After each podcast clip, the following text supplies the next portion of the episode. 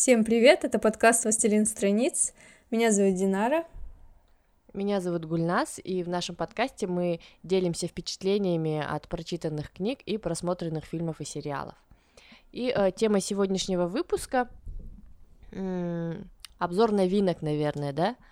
Мы решили да. э, посмотреть, э, что есть новенького, и посмотреть эти фильмы, сериалы и поделиться с вами впечатлениями. Не обязательно это будут хорошие впечатления, но тем не менее, э, чтобы вы знали, что можно посмотреть, на что тратить время, на что не тратить время.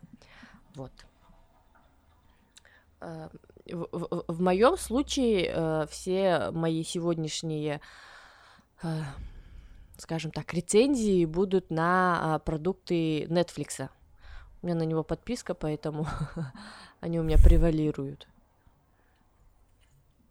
Ну тогда, наверное, начнем с сериала, который э, мы обе смотрели. Ну, я, по крайней мере, начала смотреть. Но потом антирекомендация Гульнас побудила меня не продолжать. Точнее, не, поб... не возбудила во мне желание продолжать. Да, подтверждаю. Сериал а... называется Нерегулярные части э, на русском. И он посвящен такой альтернативной истории Шерлока и Ватсона, да, как я понимаю? Там, да, да, да, как да, бы да. они не такие, какими мы их привыкли считать, но они даже играют не главную роль. Главную роль да, там да, играют да, да, да, да. дети, которых дети. Э, Ватсон а, так Ша... сказать, нанимает для того, чтобы они для него выполняли разные поручения. Да, э, вообще в, в оригинальной истории Шерлок Холмс использовал э, так называемую сеть беспризорников, которые собирали для да, него информацию. Да. И я так понимаю, создатели сериала вдохновились именно этим фактом, и э, они решили просто, скажем так, развить развить линию этих беспризорников. В принципе, когда вот Динара мне скинула ссылку на рецензию по этому сериалу, она меня заинтересовала, потому что рецензия была хорошая, сказали, вот, а, хороший подростковый сериал из раздела, из, из разряда Баффи и uh, Зачарованный. Зачарованных я не смотрела в свое время, но я очень любила сериал Баффи.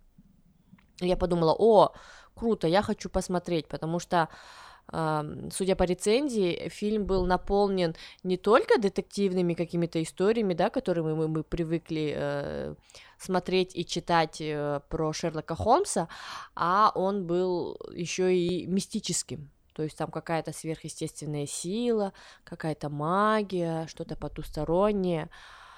И вот меня это заинтересовало, но если честно, после просмотра пары серий я подумала, какая-то ерунда. Задумка, Но, тем не менее, ты досмотрела Гульда? Да, да, да, потому что я хотела узнать, ну, что, что, что там, что там происходит. Я, по-моему, потом... посмотрела три серии, может быть. И когда настало время смотреть четвертую, я такая думаю, давай, четвертую, ну, давай. Так, включаем. Потом думаю, зачем я себя заставляю, если мне неинтересно. Думаю, ладно, можно подождать, и если я прям сейчас ее не посмотрю, то ничего страшного. А потом Гульнас написала, что ей не понравилось, и как-то, я думаю, можно и не Да, не вот я должна признаться, что я не смотрела сериал «Запоем». Я смотрела серию, когда ну, я там готовила, вязала, когда мне нужен был какой-то шум на фоне. И э, мне нравилось то, что там британский английский язык. Они там все говорят «Wow!»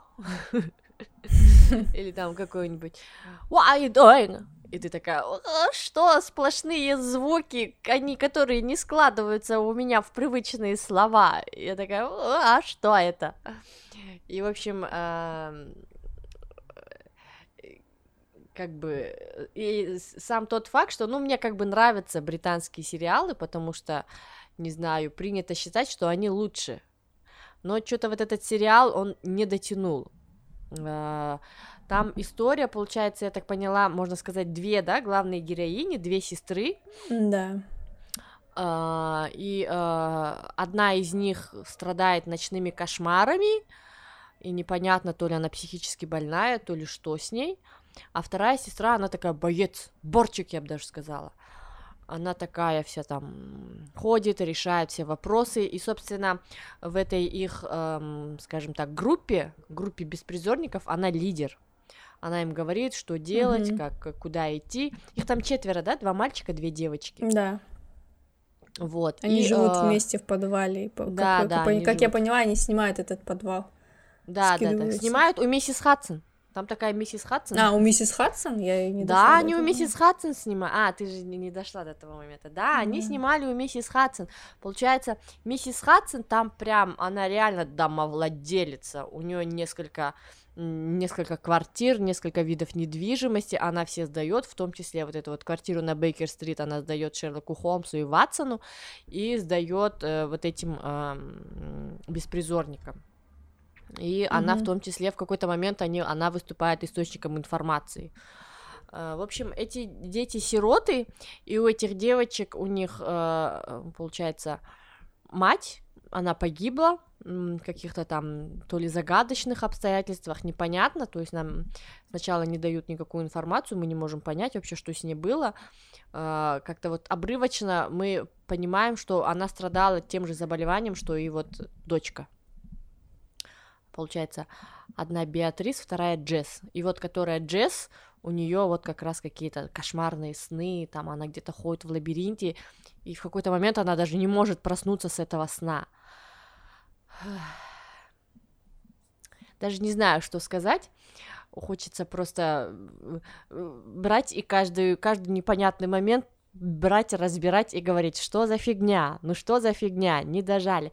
Там просто Идея сама была, конечно, прикольная сама по себе, но вот исполнение, исполнение, конечно, подкачало, потому что там были как раз вот эти, знаешь, пафосные моменты, которые я не люблю только мы все вместе, вместе, вместе. Mm-hmm. Там был какой-то момент, где они должны были вот Джесс, она там впала в беспамятство, в беспамятство, оказалась в этом сне, из которого она выйти не может. И чтобы ее оттуда вытащить, они все схватили ее за руку, друг на друга все вот эти руки положили, все 4-5 человек, и такие сказали, каждый пронес какую-то проникновенную речь, смысл которого был в том, что только все вместе, собравшись, они могут побороть это э, препятствие и вернуть Джесс к жизни, ну, там, из сна к жизни. Они все ее схватили и начали по очереди говорить «вместе, вместе, вместе». И при этом каждый раз показывали планом руку, когда он кладет на эту руку, на эту кучку рук, этот человек, э, там, парень или девушка. Потом показывали его лицо, когда он смотрит таким понимающим взглядом на всех, на них, и говорит «together». И они все такие together. И вот это продолжается сцена, наверное, минут пять. И вот если, к примеру, как mm-hmm. в прошлый раз, да, мы когда мы обсуждали м- Лигу справедливости, там это было как-то гармонично.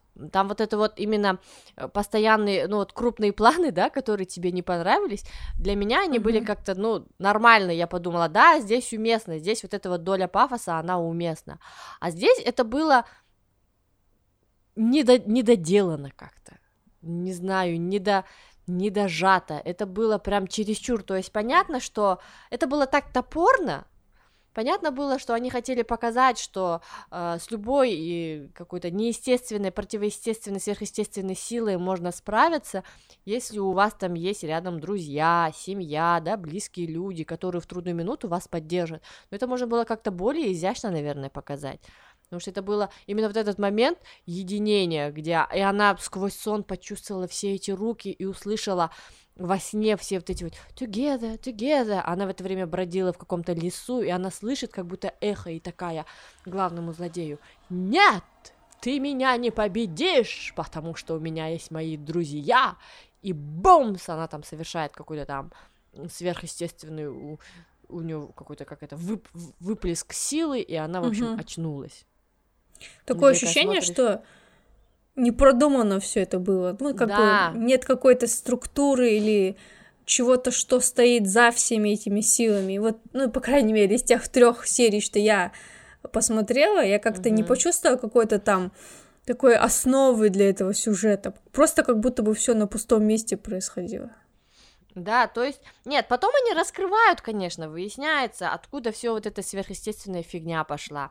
Там, оказывается, был разрыв А, и этот разрыв, непонятно кто открыл, это разрыв между мирами, между потусторонним миром, откуда идет вот эта вся темная сила, и потом они там получают эту силу, получают вот эти вот люди, да, там человек-ворон, потом зубная фея какая-то недоделанная.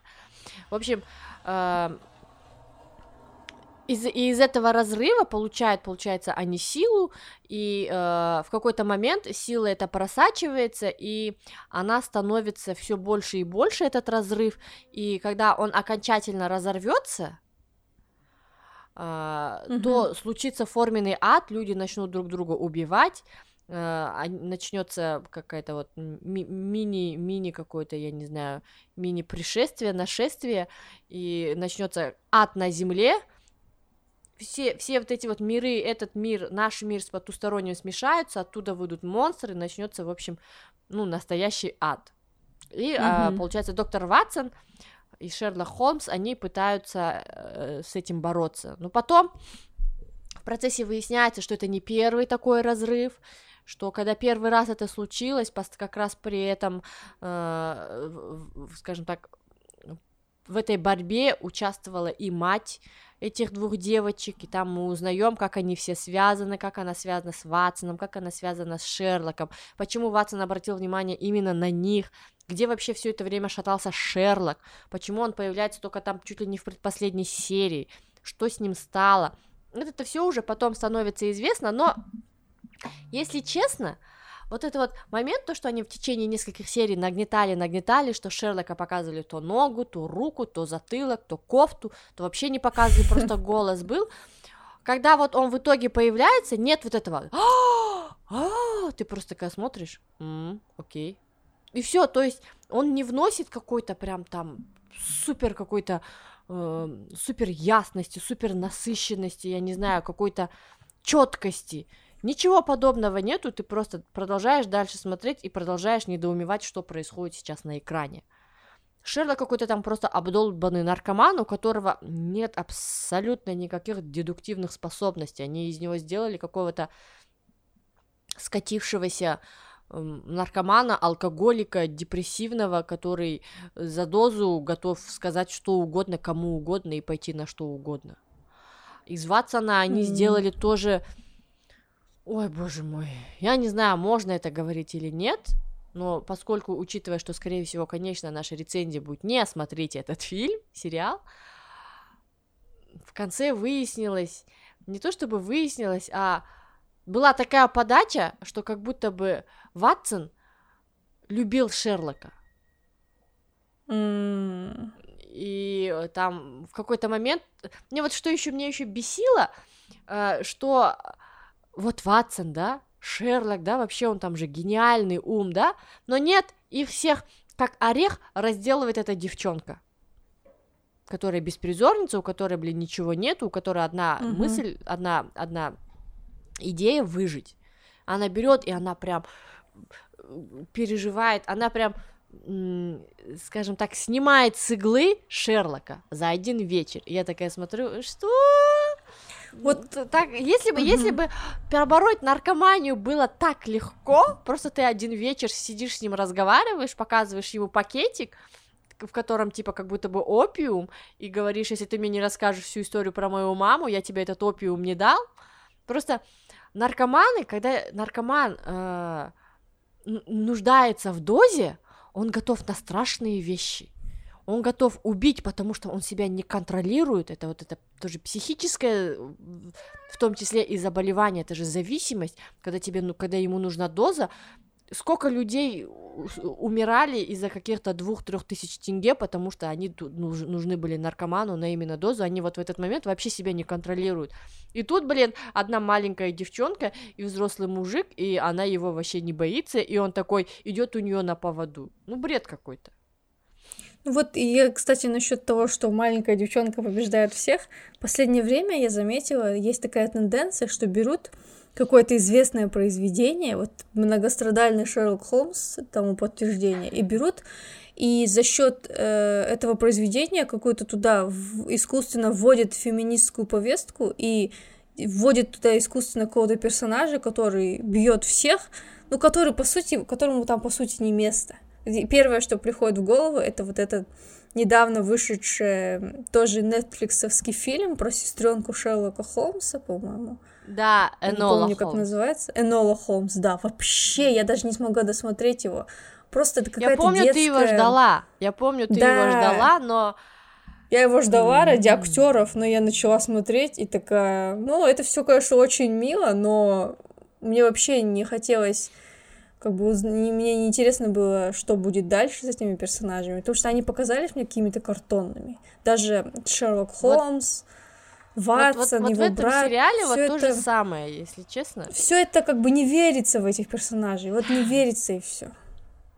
Вот именно, мне тоже там были такие сверхъестественные моменты, да, там человек обладает силой, он может заклинать воронов, да, там воронов со всего Лондона взяли, да, прилетели, да, да, я помню, я выклевали все, всем все подряд, а эти четверо, да, эти четверо взяли и так легко выжили, потому что они там, не знаю, что, они ничего, они не сделали ничего сверхъестественного, это просто была какая-то везение, то есть они справляются с задачами, которые непосильны э, лучшим умам.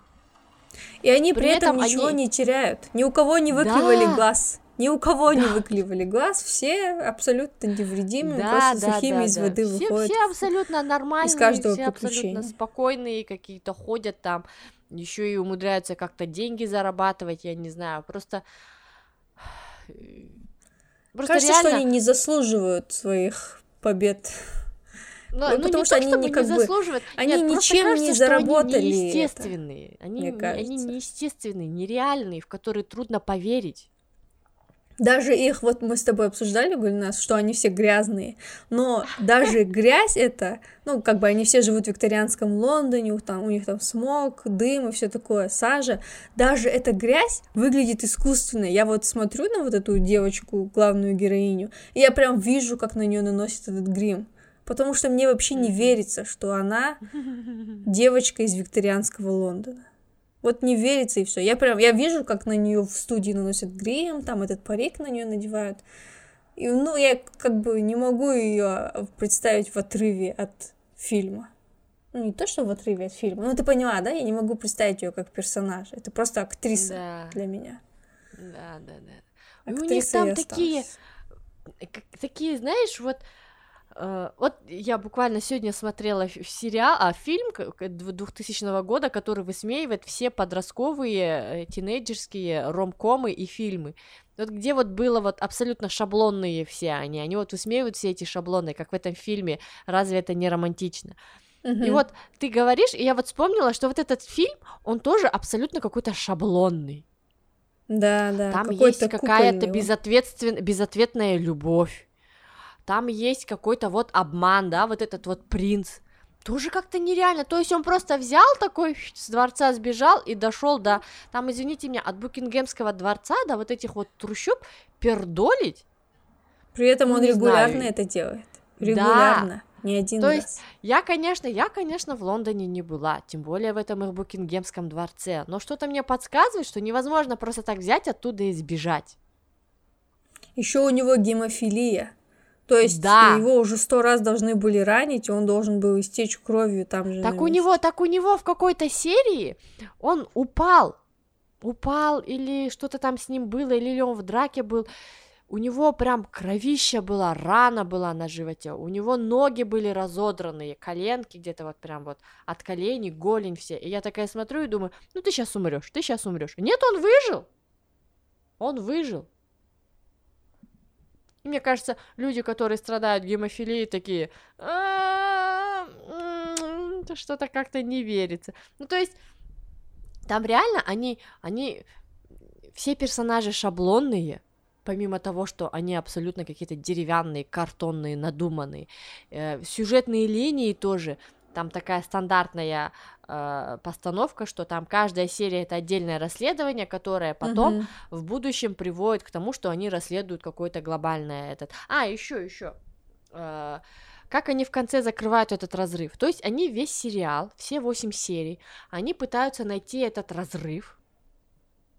А, каким-то невероятным образом они его вдруг в последней серии находят. Там появляется mm-hmm. какой-то супер злодей, который там всех раскидал как мог, а тут пришли к нему четыре ребенка, и он с ними ничего сделать не может. Более того, один ребенок его просто берет и сбрасывает Изи со скалы. И вот этот разрыв, да, этот разрыв они не могли закрыть. То есть никто не знал, как его закрыть. Они, в принципе, не знали процесса, механизма закрытия этого разрыва. Они не знали, что он, как он, как с ним бороться, угу. как сделать так, чтобы он закрылся. И тут буквально в последней серии вот эта девочка Джесс просто берет руку подставляет и затягивает его. И, и, и, и я такая смотрю и, и, и думаю, так, стоп, стоп, стоп, какую серию я пропустила, в которой ей рассказали, как это закрыть? Вообще не объясняется история этого разрыва, да? Как он вообще произошел? История таких людей, как она, она и Псиссимус, да? Угу. Этот, что это вообще такое Ипсисимус, да, откуда они появились, сколько, потому что мы потом узнаем, что она не одна такая во всем мире, что, оказывается, в Америке как минимум два таких есть. Угу. То есть ну, там тоже были наверное, разрывы. Наверное, обязательно есть задел на второй сезон, да, где-нибудь в конце. Ну, не знаю. Или не, обошлось без я, я, я, я там не увидела, я там не увидела. Я думаю, может быть, они не, специально ничего не объясняют, чтобы у них было основание сделать второй сезон. Ну, не знаю, ну как-то, если честно, не тянет. А ну, мне, мне этот сериал настолько не понравился, что я на Netflix нажала вот это вот «Мне нравится». Да, я тоже. Потому что подумала, люди должны знать, люди должны знать. Я думаю, если у него много будет не нравиться, они же сделают какие-то выводы свои. Ну, вот. насчет правда... остальных не знаю, но Netflix точно сделает выводы для тебя и не будет тебе такие сериалы больше рекомендовать. А, ну это прекрасно, это прекрасно, я этому рада. Хотя у них таких сериалов немало. Кстати, вот эта девочка, Беатрис, она снималась в другом сериале, тоже британском, «Письмо для короля». А, я его начала смотреть, потому что там играет мальчик, который э, снимался в темных началах. Уилла играл. И, короче, я решила посмотреть, и тоже какой-то недоделанный сериал, там тоже история о подросточках, они там тоже что-то там ходят, что-то там делают. Короче, в последнее время очень много вот таких вот сериалов э, про э, избранных подростков. Угу. Как да, правило, я, кстати... это избранный, избранный угу. подросток, которого все чморят, чморят, чморят, и тут в какой-то момент бум, в нем просыпается сила, и все такие, о боже мой, а он такой не знает, что делать с этой силой, и потом такой, ой, нет, нет, заберите меня, потом ему там происходит событие, и он такой, э, как сказать, он э, понимает свое предназначение и в полной мере использует эту силу. Угу. Я поняла, что мне такие сериалы не нравятся. Мне нравятся вот такие, мне нравится пару смотреть. Такая, такой, мне, мне нравится такая задумка, но я ищу сериал, который будет хорошо реализован. Потому что мне нравится такая задумка, когда вот кто-то что-то делает, когда вот это вот у кого-то есть какая-то суперсила, он ее осознает и начинает использовать. Но я еще не нашла сериала, который бы мне понравился, чтобы эм, эта задумка была хорошо реализована. Поэтому я не теряю надежды. Я уже сейчас вот сижу, вспоминаю, да, вот пока с тобой разговариваю, я вспоминаю, что я уже посмотрела четыре таких сериала, преимущественно на Нетфликсе. И э, все они недоделанные. Вот где-то чего-то да не хватает. Угу. Вот. В общем, краткое резюме. Э, если у вас нет каких-то завышенных ожиданий, если вам примерно нравится такой жанр, и вы готовы потратить свое время, ну, если вы будете смотреть его где-то фоном, или он вам нужен для, не знаю, более для изучения английского и понимания всех их акцентов, то тогда, мне кажется, это можно посмотреть.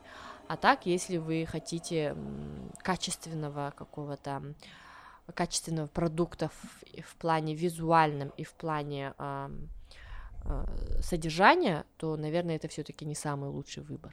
Я надеюсь, нас Netflix за это не убьет. Netflix, если ты это слушаешь, не убивай нас. Такие за вами уже выехали. Ну, я, э, след... э, я расскажу о фильме. Я в последнее время почему-то очень редко смотрю фильм, фильмы, но раз уж у нас был Оскар, то я решила посмотреть какой-нибудь фильм, номинированный на Оскар. Вообще, это первый на моей памяти Оскар был, эм, среди номинантов которого я не смотрела вообще абсолютно ничего. Раньше такого никогда не было, потому что так, часть а я этих посмотрела, фильмов... я, кстати, посмотрела. Часть фильмов раньше выходила в прокат, и как-то ты успевал что-то посмотреть. А в этот раз в прокате ничего не было, кино, кинотеатры не работали, так что так и получилось. А ты что посмотрела, Гульнас? Я посмотрела полтора фильма. Я посмотрела полностью суд над Чикагской семеркой, мне очень понравился. Uh-huh и посмотрела половину манг, и что-то мне не зашло. Mm. Мне, оказывается, вот эта вот именно золотая эпоха Голливуда, она мне не зашла. Единственный сериал, который мне понравился про эту золотую эпоху Голливуда, это сериал «Голливуд», про который я тебе рассказывала. Ну, ты знаешь, почему он мне понравился. Да. Ну, а я посмотрела драму с Энтони Хопкинсом и Оливией Колман «Отец» последнее время многие мои знакомые смотрели, и многие хвалили, поэтому я решила посмотреть. И я вообще абсолютно ничего не знала про сюжет. Я последнее время так и делаю. Я стараюсь даже не, смотри, не читать аннотацию, потому что там...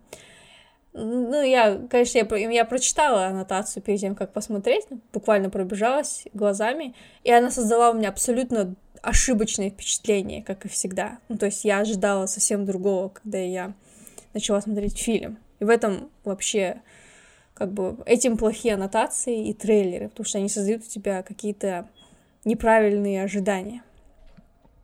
Но я не знала тебя вообще ничего об этом фильме, кроме этой аннотации. Из аннотации я поняла, ну и, наверное, вы сами прочитаете, что фильм посвящен э, мужчине, э, такому пожилому мужчине, у которого какое-то расстройство умственное то ли деменция, то ли Альцгеймер, вот этого я не поняла. И все. Вот как бы это минимум, что я знала. И я, я, я знала, что там Энтони Хопкинс и Оливия Колман. Этого мне было достаточно, чтобы начать смотреть. И получается, этот главный герой, я так вкратце расскажу, чтобы вы имели представление, чтобы хоть чуть-чуть знали. Энтони Хопкинс играет вот этого персонажа, его зовут Энтони.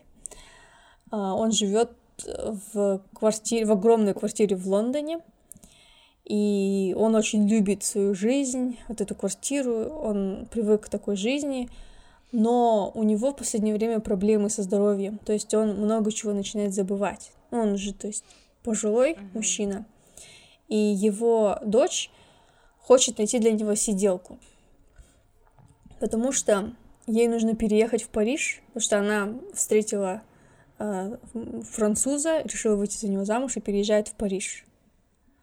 И хочет оставить сиделку, Оливия Колман чтобы... играет сестру, да. Ой, ж... Э, дочку, да? Да. Она хочет оставить сиделку, чтобы та присматривала, ну, то есть жила вместе с отцом, и Оливия Колман бы приезжала на выходные, допустим, там же недалеко, uh-huh. на поезд раз, и все. И, в общем, она ему все это объясняет, и, ну, получается, мы попадаем Э, фильм начинается с того, что она, э, что он как раз между сиделками. Он оскорбил предыдущую сиделку, и они ищут ему новую. И она ему все это объясняет. И он вроде бы соглашается. Да, как бы одну, одну уже уволили, а вторую еще не наняли. И он вообще абсолютно против всего. Он считает, что он сам сможет э, может о себе позаботиться, и все это просто лишнее, его дочь просто зря беспокоится. Ну все, они вот завершают свой разговор, он идет спать. Потом он просыпается и видит в квартире какой-то мужик. Он говорит, ты кто? Мужик говорит, я муж вашей дочери вообще. Он говорит, как ты муж? Она же, у нее же хахаль в Париже, она к нему уезжает. Он говорит, что? О чем вы говорите? Мы уже 10 лет женаты. Он говорит, не-не, я, я извиняюсь, конечно, я не хотела рассказывать про хахали в Париже, но это правда, она сама Еще издевается над этим мужем, да. Потом муж звонит его дочери и говорит, кажется, твой отец плохо себя чувствует, ты не могла бы поскорее вернуться из магазина. И она говорит, ну, она говорит, да, все, я сейчас вернусь.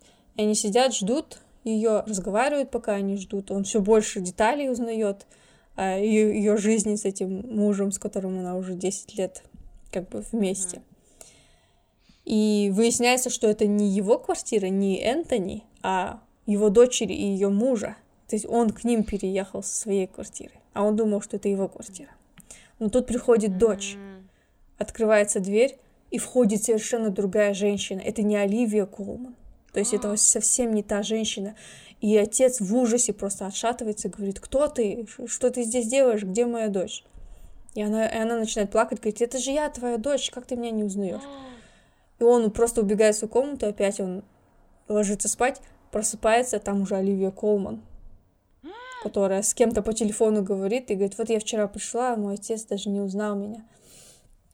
И получается, каждый день что-то новое, то есть каждый день детали меняются, и мы как бы, а, а, как бы мы попадаем на место Энтони, у которого, ну, то есть по мере того, как он ему становится хуже, он все меньше и меньше понимает, где он.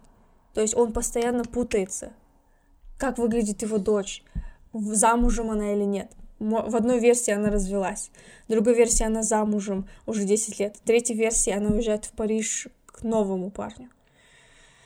И как бы ужасно тяжело наблюдать за этим, за тем, как он пытается, все время пытается разобраться в том, что происходит.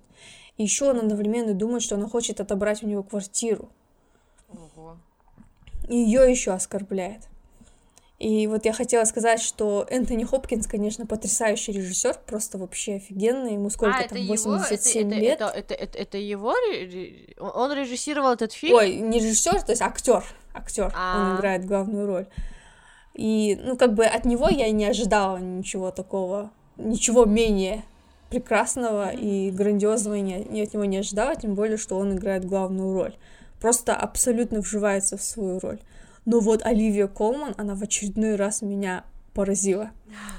Каждый раз, когда я вижу ее, я вот я хочу просто взять и отдать ей все Оскары, которые есть в мире, потому что, мне кажется, она... Я не знаю, как она это делает. Она вроде бы... Я вот смотрела не знаю, ну, может быть, пять или шесть фильмов и сериалов с ее участием, я вижу, как бы, э, как бы, я вижу элементы, как она это делает, там, как, как она, там, как она строит гримасу своим ртом, там, в какой-то момент, как, э, там, она улыбается, даже она улыбается все время одинаково, но в каждой своей роли она разная, то есть, когда я смотрю на нее, там, в короне, я не вижу в ней никого, кроме королевы, когда я смотрю на, на нее в роли той, э, той супер э, раздражающей мачехи в Флибэг, она там, ну, как бы никто, ну, как бы никакие другие ассоциации она мне не, не вызывает, только это мачеха.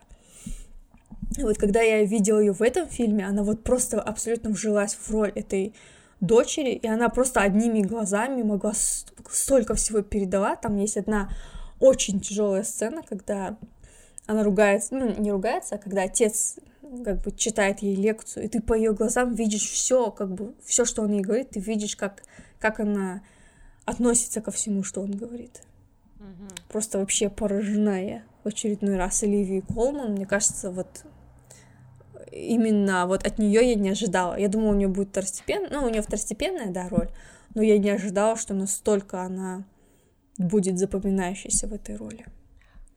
Посмотри, посмотри Брод Чорч. Там она играет э, тоже. А, да, да, это. слышала.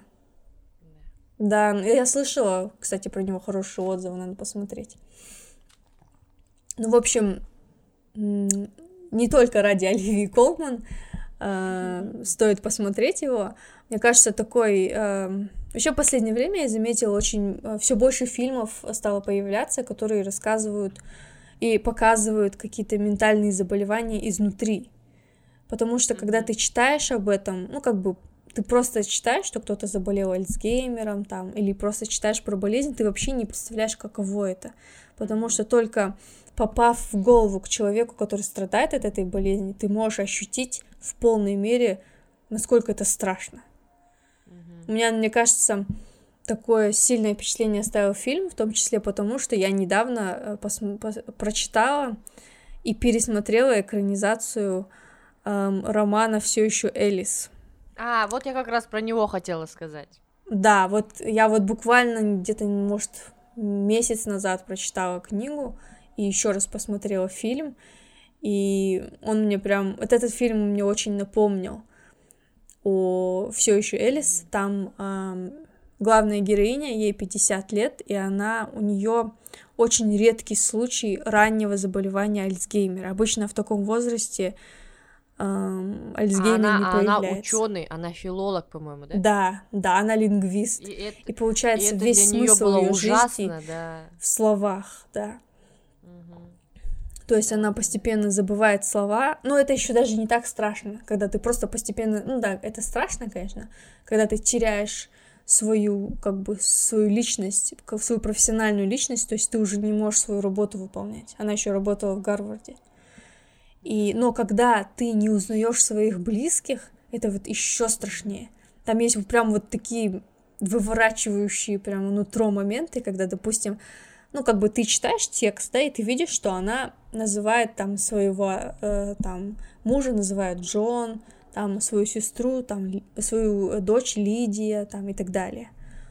Но в какой-то момент она просто, как бы, она просыпается и говорит там, я проснулась, там, и вижу, как мужчина и три женщины сидят и что-то обсуждают за столом. Эти мужчины и три женщины — это ее муж и ее дочери, то есть она их не узнает, то есть там и к концу книги она уже просто дает им какие-то клички, допустим, беременная женщина, это одна ее дочь, потом актриса, это другая ее дочь, потому что ей так проще запоминать, кто они, потому что, ну как бы это ужасно, да. Причем это ужасно и для нее, и для ее э, родных. Да, я даже не знаю, для кого это хуже. Да, видеть, потому что... Видеть, как это происходит. Да. Потому что она в какой-то момент, ну, как бы она уже не осознает себя, и она, может быть, не так страдает. Потому что, ну, как бы она уже потеряла часть своей личности, и она не помнит, какой она была. В то время как ее родные, они помнят очень хорошо, потому что болезнь очень быстро прогрессирует, и там буквально за год разрушаются целые там десятки нейронных связей. Это, кстати, книгу написала нейробиолог э, Лиса Дженова, и она очень доступно объясняет вообще все эти химические процессы, почему люди заболевают Альцгеймером и почему это все так быстро происходит.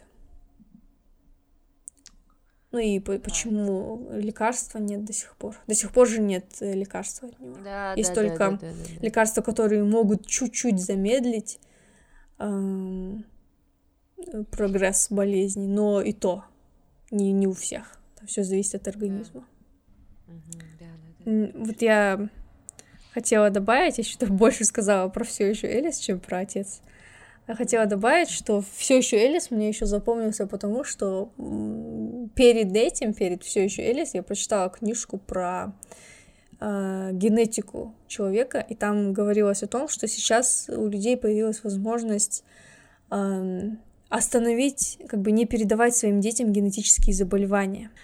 Э, получается, из-за того, что люди научились редактировать геном человека, можно вот, допустим, если ты знаешь, что у тебя есть гены, отвечающие за Альцгеймер, ты можешь э, не передать своим детям его. Для этого нужно, а, нужно не просто зачать ребенка, а через эко. То есть ты должен, как бы, свою твою яйцеклетку должны оплодотворить, и в твои яйцеклетки они могут убрать эти гены, отвечающие за Альцгеймер. Они просто убирают их, и все, и что, и ребенок рождается здоровым. И вот э, во все еще Элис э, дети этой Элис сдали тест, и у двух из них нашли эти гены. И вот девушка, которая э, собиралась забеременеть, она сделала это эко оплодотворение, и ее дети родились здоровыми. Вот. Так что хоть что-то хорошее как бы из этого диагноза вышло. А если бы ей не диагностировали, то ее внуки, внуки Элис бы тоже родились с этой болезнью. Да, так что. Все равно, конечно, это. Ну, не, не ну да, все равно решение, а, большая да. трагедия, конечно. Ну, в общем, мне кажется, такие фильмы очень нужны, и, ну, как бы мне самой интересно, э, всегда, когда мы читаем книги или смотрим фильмы, мы хотим на какое-то короткое время хотя бы побыть в шкуре другого человека. И мне кажется, этот фильм такая отличная возможность э, понять, что испытывают такие люди. Ну, вот потому что ну, как бы Альцгеймер, мне кажется, у нас не так распространен, но старческая деменция, мне кажется, такая довольно распространенная болезнь, и как бы никогда не лишним узнать, что испытывают там ваши близкие, может быть, бабушка или дедушка. Ну, то есть, как бы немного войти в их положение. Если вам это интересно, то отец — это такая хорошая, хорошая возможность узнать об этом. Ну, плюс не будем забывать, что там два оскароносных актера. Причем один из них как раз-таки за роль в этом фильме Оскар и взял. Да. В отличие от тех фильмов, которые я рекомендую, ни один из них э, не был э, номинантом Оскара. Это э, похвастаться нечем, собственно. Но, но, но, я, тем не менее, все равно я смотрю такие фильмы, которые, может быть, в какой-то степени можно назвать, что это откровенный шлак. Один человек, знающий и любящий фильмы, постоянно меня за это чморит, но я не обращаю внимания, продолжаю все это смотреть. Потому что мало ли, мало ли, может мне что-нибудь понравится, мой извращенный вкус. И поэтому следующая моя рекомендация это э, фильм. Ой, прости, господи, супергеройский. Нетфликса про двух э, женщин-супергероинь. Сила грома называется. Mm, да, это да, откровенная да, комедия. Может быть, она, да, может быть, она что-то типа, я не знаю, на самом деле, э, может быть, даже в какой-то степени и пародия, но, э, в общем, я его посмотрела, потому что мне нравятся актрисы, которые там играют. Это Мелисса Маккарти и Октавия Спенсер. Октавия Спенсер, mm-hmm. кстати, вот у нее есть Оскар за э, мою любимую прислугу. Вот. Да, мы а, обсуждали. Да, в общем, в общем, это, скажем так, приключенческая комедия, если можно так выразиться, про двух женщин, а, в общем, это мир, в котором есть супергерои. Там в какой-то момент э, произошла какая-то вспышка инопланетная, и в результате этой вспышки половина людей получили супергеройский ген, но по иронии судьбы оказалось, что этот супергеройский ген получили э, люди, которые, скажем так, асоциальны, и в итоге мир заполнился суперзлодеями, суперспособностями. То есть ни одного, скажем так, доброго, хорошего человека эти суперспособности э, не получил. Ни один mm-hmm. хороший человек во всем мире не получил супергеройские способности. То есть этот мир наполнен исключительно суперзлодеями. И, соответственно, жизнь людей превратилась, ну, mm-hmm какой-то какой-то проблемный ад, потому что там эти суперзлодеи постоянно совершают свои эти плохие поступки, и никто им ничего толком нормально сделать не может, но они же, блин, супергерои, но там, конечно, супергеройские силы у всех разные.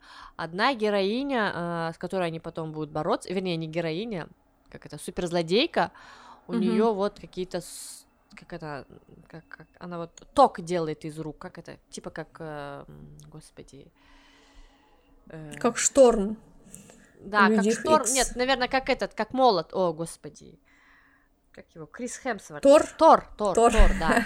да. Молот. Забыла я. Да, в общем, Крис Хемсворт, она там может создавать какое-то электрическое поле и бить людей током. Uh-huh. А, и наряду с таким вот, да, казалось бы, и плюс она какая-то супер скоростная, что ли, и вообще такая супер геройская. И наряду вот с такой ге- э, злодейкой там есть злодей, у которого вместо рук крабовые клешни. Казалось бы, вот, блин, ну в чем твоя суперсила? Даже стакан там показывают потом, как он пришел в ресторан, чтобы выпить вина, и он в итоге у него все это разбилось, и ему потом там наливали это. То есть, э, ну, однозначно, что это вот прям такая высмеивающая комедия, mm-hmm. которая высмеивает вот эту вот всю эм, эпопею с суперзлодеями, супергероями. Потому uh-huh. что, ну блин, герой, супергерой, у которого клешни вместо рук. То есть у него нет какой-то суперсилы, он не может этими клешнями что-то. Это просто большие крабовые клешни, вот и все. Он еще пришел в ресторан, а ему говорят: сегодня у нас в меню рыбный день. И он такой говорит, серьезно, вы это предлагаете мне? Там еще, по-моему, ему какую-то крабовую штуку предложили. И он такой mm. говорит, нет, нет, нет, я против, против, не надо, вы вообще, что вы вообще, посмотрите на меня. А почему клешни кровавые? Он а? поранился? Крабовые. А, крабовые. Крабовые. Мне кровавые клешни. Нет, крабовые клешни у него. Просто А-а-а. вот а. клешни краба. И все. Ага. И вот, а, и, мне кажется, я вот на него смотрела и думала, ты не злодей, это даже не, не, нельзя назвать какой-то суперсилой, это скорее какое-то супер неудобство. Как ты живешь ну так? Ну да, его даже жалко с твоего описания. Да, его даже жалко. Стакан стало. не может взять в ресторане. Да. И, в общем, э, история про этих двух женщин. Когда-то они были э, лучшими подругами. Одна, Мелисса Маккарти, она такая вся боевая. Она вот, когда они учились в школе, она ходила, защищала там слабых, все такое, ее все боялись, она спокойно, спокойно могла подраться с мальчиком и засунуть его головой в, в мусорный контейнер. Mm-hmm. А вторая вот героиня Октавии Спенсер, она такая, наоборот, она умная, в какой-то степени даже заучка, может быть, которая не умеет развлекаться и отдыхать. Ее вот постоянно героиня Мелисса Маккарти вы, вытаскивала на вечеринки. И она... А, а, смысл ее жизни в том, чтобы создать супергероев, чтобы выявить этот ген, который отвечает за суперспособности, и mm-hmm. вживить его вот хорошим людям, чтобы кто-то мог бороться со злодеями. Mm-hmm. Потому что почему она сделала это смыслом своей жизни? Потому что ее родители погибли, они как раз вели, у них как раз они как раз занимались этим исследованием, но их убил злодей. Mm-hmm. И поэтому она себе поставила вот целью жизни сделать это. В общем, э, с этого фильм начинается, и в какой-то момент нас переносит на 20 лет вперед, где они уже выросли, но они вот в школьное время еще уже разругались, и вот они выросли, до сих пор не общаются, уже там встреча выпускников, они решают встретиться, она решает, а Мелисса Маккарти решает пригласить вот героиню Октавии Спенсер, а Октавия Спенсер, она вот сделала карьеру, у нее своя империя научная как раз, она вот этим всем занимается, и мы выясняем, что она добилась своего, она вывела mm-hmm. два гена, один отвечает за суперсилу, прям силу, да, физическую, а второй mm-hmm. ген за не- невидимость. И она должна была провести эксперимент на себе, то есть она должна была вживить себе. Но с таким стечением обстоятельств первую сыворотку, которая отвечает за физическую силу, получила героиня Мелисса Маккарти. Они там с ней разругались, Октавия Спенсер ей говорит, ну ты вечно все портишь, ты мне надоела. И она говорит, ну блин, забери у меня эту силу. Она говорит, я уже не могу, все, придется тебя тренировать. И, в общем, несмотря на то, что они там постоянно ругаются, ссорятся и совершенно разные по характеру, им приходится эм, уметь друг с другом ладить, потому что вторую сыворотку Октавия Спенсер все-таки себе получает, и там такие даже моменты, что э, чтобы получить вот эту физическую силу Мелисси Маккарти, там одновременно вводится несколько десятков игл в лицо. Mm-hmm. И они вот сквозь эти иглы сыворотка вводится, у нее лицо краснеет вообще, просто физически больная, она там страдает, такая, и выясняется, что это не один раз, что таких э, процессов будет неоднократное количество, потому что ей надо этот эффект закрепить, потому что в противном случае эта сыворотка ее разорвет изнутри, и она такая, что, mm-hmm. сколько раз, и там говорят, это всего лишь первое, там несколько десятков раз, в общем, ей приходится это все пережить, и в то же время она видит, что Октавия Спенсер свою суперсилу получает просто так, что она просто берет, глотает таблетки и запивает водой. Uh-huh. И потом та ей говорит, ты что, и все? Она говорит, нет, говорит, у меня еще понос. А та говорит, ой, ну слава богу. Говорит, ты пошутила. Она говорит, да, да, я пошутила. Никаких побочных эффектов. В общем, фильм наполнен вот этими всякими комическими моментами. Тоже, конечно, они полностью клише, но в какой-то степени обаяние Мелиссы Маккарти и Октавии Спенсер немножко спасает этот фильм. Конечно, его немножко нельзя назвать... Всего. Да, немножко спасает, потому что его нельзя назвать каким-то там э, гениальным юмористическим фильмом. Нет, это реально просто понятное дело, что он э, не рассчитан на какую-то э, серьезную критику, не рассчитан на какие-то серьезные пре- пре- премии, не поднимает каких-то там масштабных вопросов. Это просто, ну, может быть, какой-то фан. Чисто mm-hmm. вот для такого, для, для развлечения, это чисто развлекательный фи- фильм, потому что антагонист, ну, тоже такой гипертрофированный и такой, ну, который не заслуживает уважения, не заслуживает того, чтобы к нему там серьезно относились и всерьез его воспринимали mm-hmm. как э, какого-то злодея, способного разрушить мир. Потому mm-hmm. что, ну, вот на самом деле он такой, что, ну, не вызывает доверия, не вызывает уважения даже у своих э, соратников, если можно так mm-hmm. выразиться. Uh-huh. А, ну, там, конечно, и, э, в принципе, суть такая, что они там борются м, против вот этого вселенского зла, вселенское зло им противостоит, там э, они там придумывают какие-то схемы, которые работают, потом не работают, потом, конечно же, это обязательно girl power, что это две девушки, две женщины, которые должны защитить что там они говорят, э, то, что мы женщины, не означает, что мы ничего не можем, то есть и такие вот подспудно какие-то вопросы поднимаются, mm-hmm. а, вот. Э, из смешных моментов еще был момент, где они э, выбирали себе название. Mm-hmm. Ну, как бы им же нужно, типа, как Мстители и Отомстители, им нужно было название придумать. Ну, как они придумывали это название, как они придумывали эти супергеройские костюмы, как они э, придумали, как они э, их супертранспорт, супергеройский транспорт, там какая-то была такая крутая Ламборджини, что ли, uh-huh. трехдверная, и чтобы она там открывалась, спортивный автомобиль, и они туда просто физически не могли зайти в, этой, в этом своем костюме. И э, костюм, который, кстати, невозможно постирать, и а, они в нем страшно потели, и потом был запах, и они пытались решать такие вопросы. То есть, ну вот какие-то такие моменты, в какой-то степени это реально то, о чем ты задумываешься, когда смотришь эти все супергеройские фильмы, потому что она затянулась в этот латекс, и ну, такой сразу первый вопрос, а как она туда входит в туалет? А если она реально вспотела? А если вот, ну как? И ты понимаешь, Из что там разряда подводки Бэтмена. Да, да, да, да, да. Такая смотришь на машину, а ей, ей неудобно двигаться. И она говорит, блин, говорит, мне что-то неудобно двигаться. Потом вот эти машины, как они в них садят. То есть, ну, такие какие-то житейские вопросы. Полный вперед. О, боже! Машину придется поменять. Да. Почему мы не можем остановить двух бабищ за 40? Что это воняет? Это костюм, потому что его нельзя стирать. Вот. Ну, в целом, конечно, повторюсь, э, не стоит от этого фильма ожидать что-то сверхъестественного, какого-то супер экшена, который там, я не знаю, сродни тому же, я не знаю, тоже Лиги Справедливости или Марвеловским фильмам, какого-то глубокого смысла, это скорее вот реально просто развлекательный фильм э, для э, приятного времяпровождения, вечером после работы прийти э, посмотреть этот фильмец.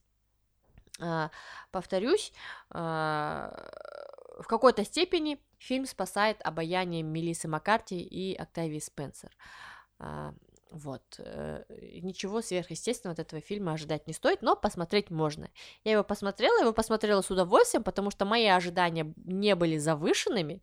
Я знала, что от него ожидать, я знала, что он будет такой скажем так, на, на 3 с плюсом, и ничего такого супер важного я из него не вынесу. Просто посмотреть и, может быть, забыть э, тот момент, когда вам не хочется напрягаться, смотреть какие-то тяжелые фильмы, а что-то посмотреть хочется такое развлекательное. Вот. Я перейду тогда к следующей рекомендации. У меня эта книга на этот раз, и это тоже новиночка. Она вышла в 2021 году на русском, по крайней мере, на английском, по-моему, в 2020 году. Э, я прочитала отрывок из этой книги на Village, и она меня так заинтересовала, что я решила ее купить и э, и начала читать сразу же после того, как купила, что очень редко бывает со мной. Ну и, наверное, со многими людьми, которые покупают книги покупаешь книгу, она у тебя 10 лет лежит, прежде чем ты ее прочитаешь. Но раз это новиночка, я решила ее сразу прочитать. Книга называется FOMO Sapiens. Как избавиться от страха А. упущенных возможностей и начать принимать правильные решения. Ее написал э, американский венчурный инвестор Патрик МакГиннис. И э, он, кстати, и придумал термин FOMO. Наверное, сейчас все знают, что такое FOMO. Э, расшифровывается как Fear of Missing Out с английского. И это такое состояние, когда ты чувствуешь, ты думаешь, что ты что-то упускаешь. Вот самое, mm-hmm. самое такое доступное объяснение это когда ты сидишь, смотришь сторис своих друзей, которые там отдыхают где-нибудь на Мальдивах или там где-нибудь поднимаются в горы в Алматы или там, не знаю, Да. поют там в караоке, и ты чувствуешь, что в тебе, ну, как бы в твоей жизни не хватает этого, вот ты хочешь туда же, куда и они. То есть ты хочешь испытывать тоже, и ты чувствуешь, что твоя собственная жизнь блеклая по сравнению с жизнями твоих друзей, знакомых и так далее. Это одна разновидность фома. Есть еще другая разновидность, это стадный фомо. То есть, когда ты видишь, что все что-то делают, и ты должен, должен это делать. Если ты это не делаешь, то ты все несчастен. Вот на этом э, стадном виде фома очень хорошо наживаются маркетологи. Потому что каждый раз, когда выходит какой-то новый телефон, там, или новая модель хоть чего-нибудь, э, маркетологи говорят, как? У твоего друга уже есть новые наушники, а у тебя нет? Что же ты ждешь? И ты чувствуешь, начинаешь чувствовать себя Я хочу Apple неполноценным. Watch именно по этому принципу. Да, вот, вот о чем я и говорю, Гульнас. Вот, э, кстати, Apple одна из э, компаний, которая наиболее ярко эксплуатирует этот принцип. Потому что как только выходит новый, новый iPhone, все сразу бросаются покупать новый iPhone. Потому что именно сейчас нужно получить новый iPhone. Если ты получишь его через год, это уже будет не то. Потому что именно сейчас все стоят в очереди за ним. Я именно поэтому И- еще и взяла MacBook, потому что я думала, я хочу MacBook, MacBook. А я думала, Не, ты не- взяла не именно- MacBook из-за его качества и производительности. Да, я потом по- просто нет, изначально я хотела, потому что я думала, MacBook, хочу, чтобы все обходили, говорит, у меня MacBook, у меня MacBook, хочу, хочу, хочу. А потом, в общем, когда я начала анализировать, и потом, когда я узнала, что э, Apple выпустили на своем движке, на M1, который прям вот супер-мега скоростной, я подумала, блин, хочу, наверное, такой, потому что я прям прочитала несколько отзывов, рецензий, если можно так сказать, обзоров, обзоров а, на вот этот M1, э, вернее, на MacBook на M1, и потом я еще посоветовалась, и знающие люди мне сказали, что, ну, действительно, это хорошая инвестиция. Мы прерываем рекламу Apple, чтобы Да, да, да, вернуться к разговору о книге. Вот. Вот наглядный пример того, что с нами делает Фому.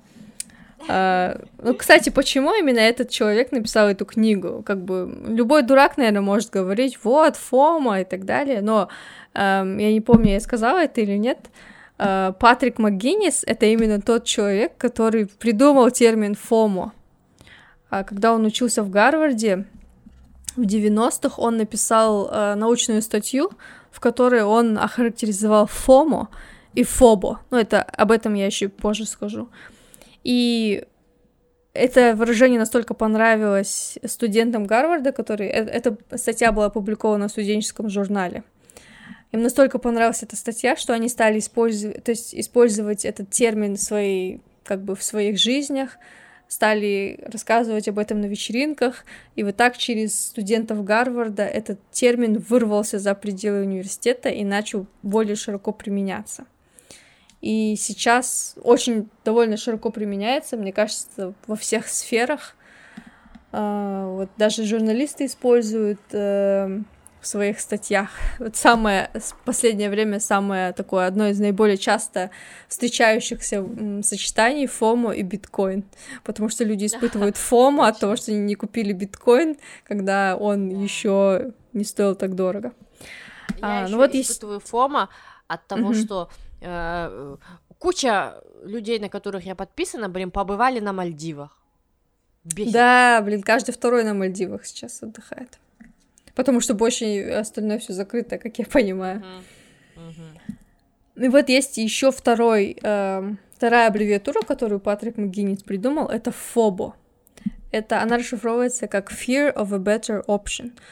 Когда ты не можешь сделать выбор, потому что ты думаешь, что вот если я сейчас это выберу, вдруг подвернется вариант получше, а я выберу тот и останусь с худшим вариантом.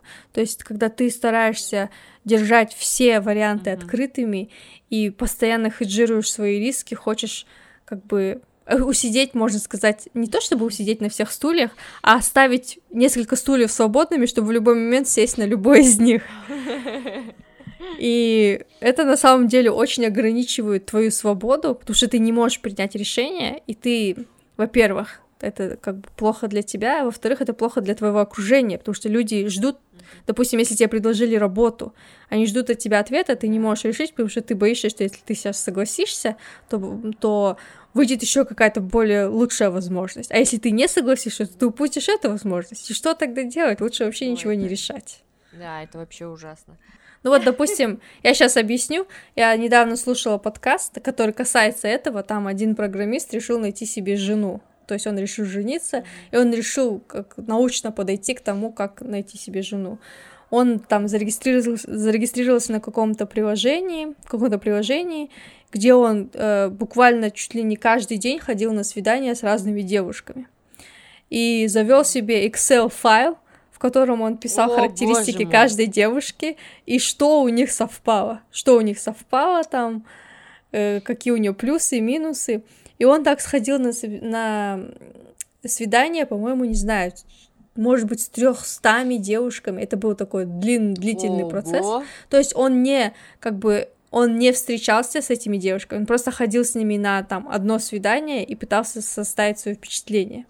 Потом он проанализировал свой э, файл Excel, эту таблицу, и выбрал девушку, с, которым, с которой у него было наибольшее количество совпадений. И решил дать ей еще шанс и походить еще, сходил еще на несколько, э, хотел сказать, собеседований, свиданий. Но ну, это, это по сути и есть собеседование. собеседование, по сути.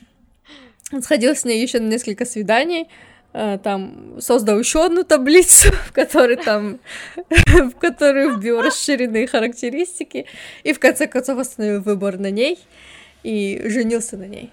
В итоге, как Ой, он думала, сейчас сам скажешь, говорит, а, но но он но он ей не понравился и она его бросила. Я думала. Нет.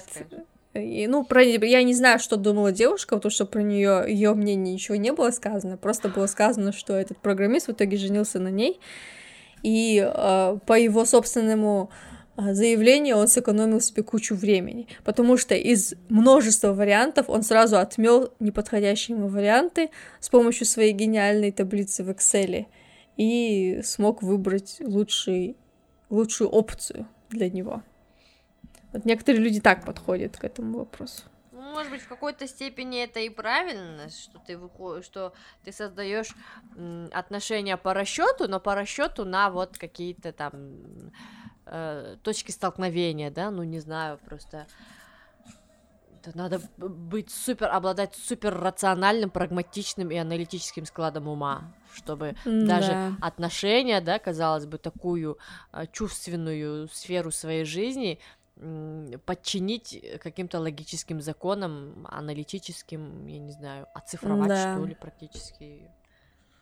Ну, я сразу скажу, что я бы так не смогла, наверное. Во-первых, я ненавижу Excel. Просто от всей души ненавижу Excel. Нет, Excel, и... между прочим, вещь, вещь, но, блин, ну, ну да, я знаю, что это супер полезная штука, но у меня просто, как бы, когда я вижу Excel, у меня подступает желчь к горлу, и мне хочется просто закрыть глаза, чтобы не видеть это, это, эти таблицы. У меня да. просто аллергия на Excel. Просто есть люди, которые верят в, в то, что можно найти свою родственную душу, или, как говорят, the one, того единственного человека, с которым у тебя все сложится. А некоторые не верят и считают, что сложиться может с любым. Просто нужно как бы, ну, не с любым, а есть несколько людей, с которыми у тебя может сложиться, и как бы нет какого-то элемента чего-то такого нет элемента этой магической случайности, которая бы возникает, Искры. когда ты просто встречаешь человека, да. Искры, ну, то есть, искры. Какие-то люди верят в это, а какие-то люди в это не верят. Мне кажется, люди, которые в это не верят, в эту искру, то они подходят более так прагматично, можно сказать. Ну, да. Ну, в общем, а, как мы уже убедились, фобо и фомо можно применить практически в любой сфере жизни. И в последнее время, вот, кстати, автор об этом говорит, они стали все более и все более и более заметными, и все больше людей страдают этим, потому что в последнее время у нас слишком много выбора всего.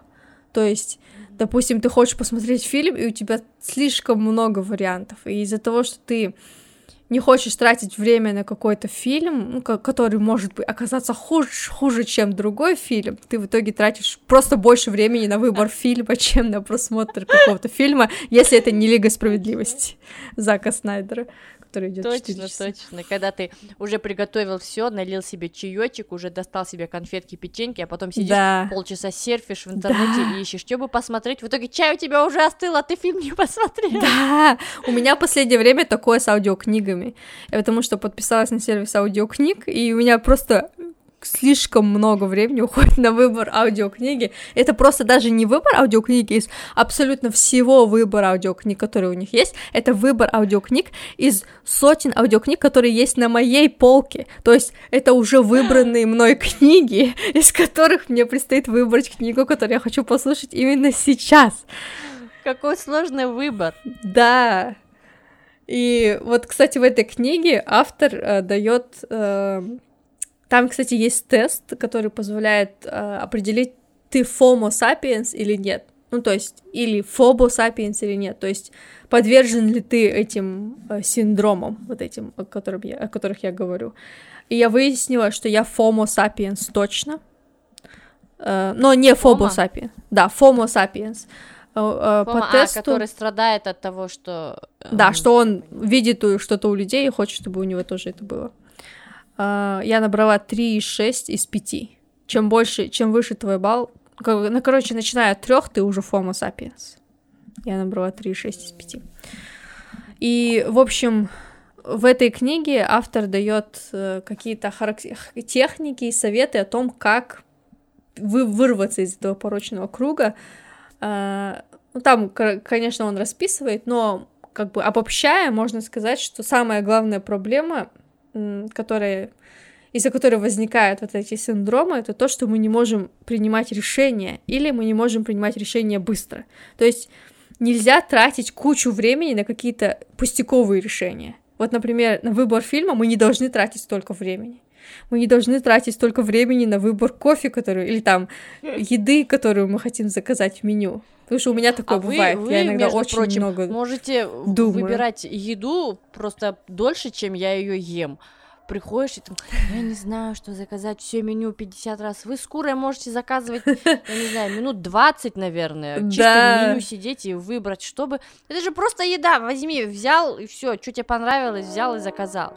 Мы мучиться? с курой страдаем фобо, мы переживаем, что если мы возьмем там чечевичный суп, то мы пропустим нереально вкусную пасту и просто упустим шанс поесть пасту, хотя могли бы наслаждаться пастой, в это время будем хлебать суп.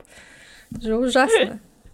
Ну, суп же тоже вкусно, суп же вам понравится, невозможно же сразу все попробовать. Да, но самый лучший ли это вариант именно сейчас? Есть ли у тебя ответ на этот вопрос, Гурнас? Ну, я просто вспоминаю э, наше с тобой путешествие в Европу, когда ты каждый раз что-то там новое заказывала, сидела по три часа заказывала. А я уже в какой-то момент настолько заколебалась от всех этих кулинарных изысков, я просто заказывала везде. О, стейк, все, я буду стейк. Или, о, макароны с курицей, все, я буду макароны с курицей. То есть я признаю, что я, возможно, самовольно лишила себя каких-то, я не знаю, гастрономических оргазмов, поскольку мы там были и в Италии, и во Франции, но, по крайней мере, я я э, избавила себя от мук выбора и от страданий того, что я закажу что-то, что определенно мне потом не понравится, типа как м, вон того холодного тунца, который мы заказали в подвальном я ресторане. Вспомнила. Да, это, вообще было? Холодный тунец, это была одна из любимых, блюд Микеланджело, о котором я прочитала как раз перед поездкой, поэтому я и заказала его. Но, что-то, что-то после этого никаких у меня проблесков в создании каких-то шедевров не появилось. Ну, я думаю, что все дело было не в холодном, э, не в холодной рыбе, а в Он, том, что... Там еще были какие-то непонятные бобы. Да, это был нут.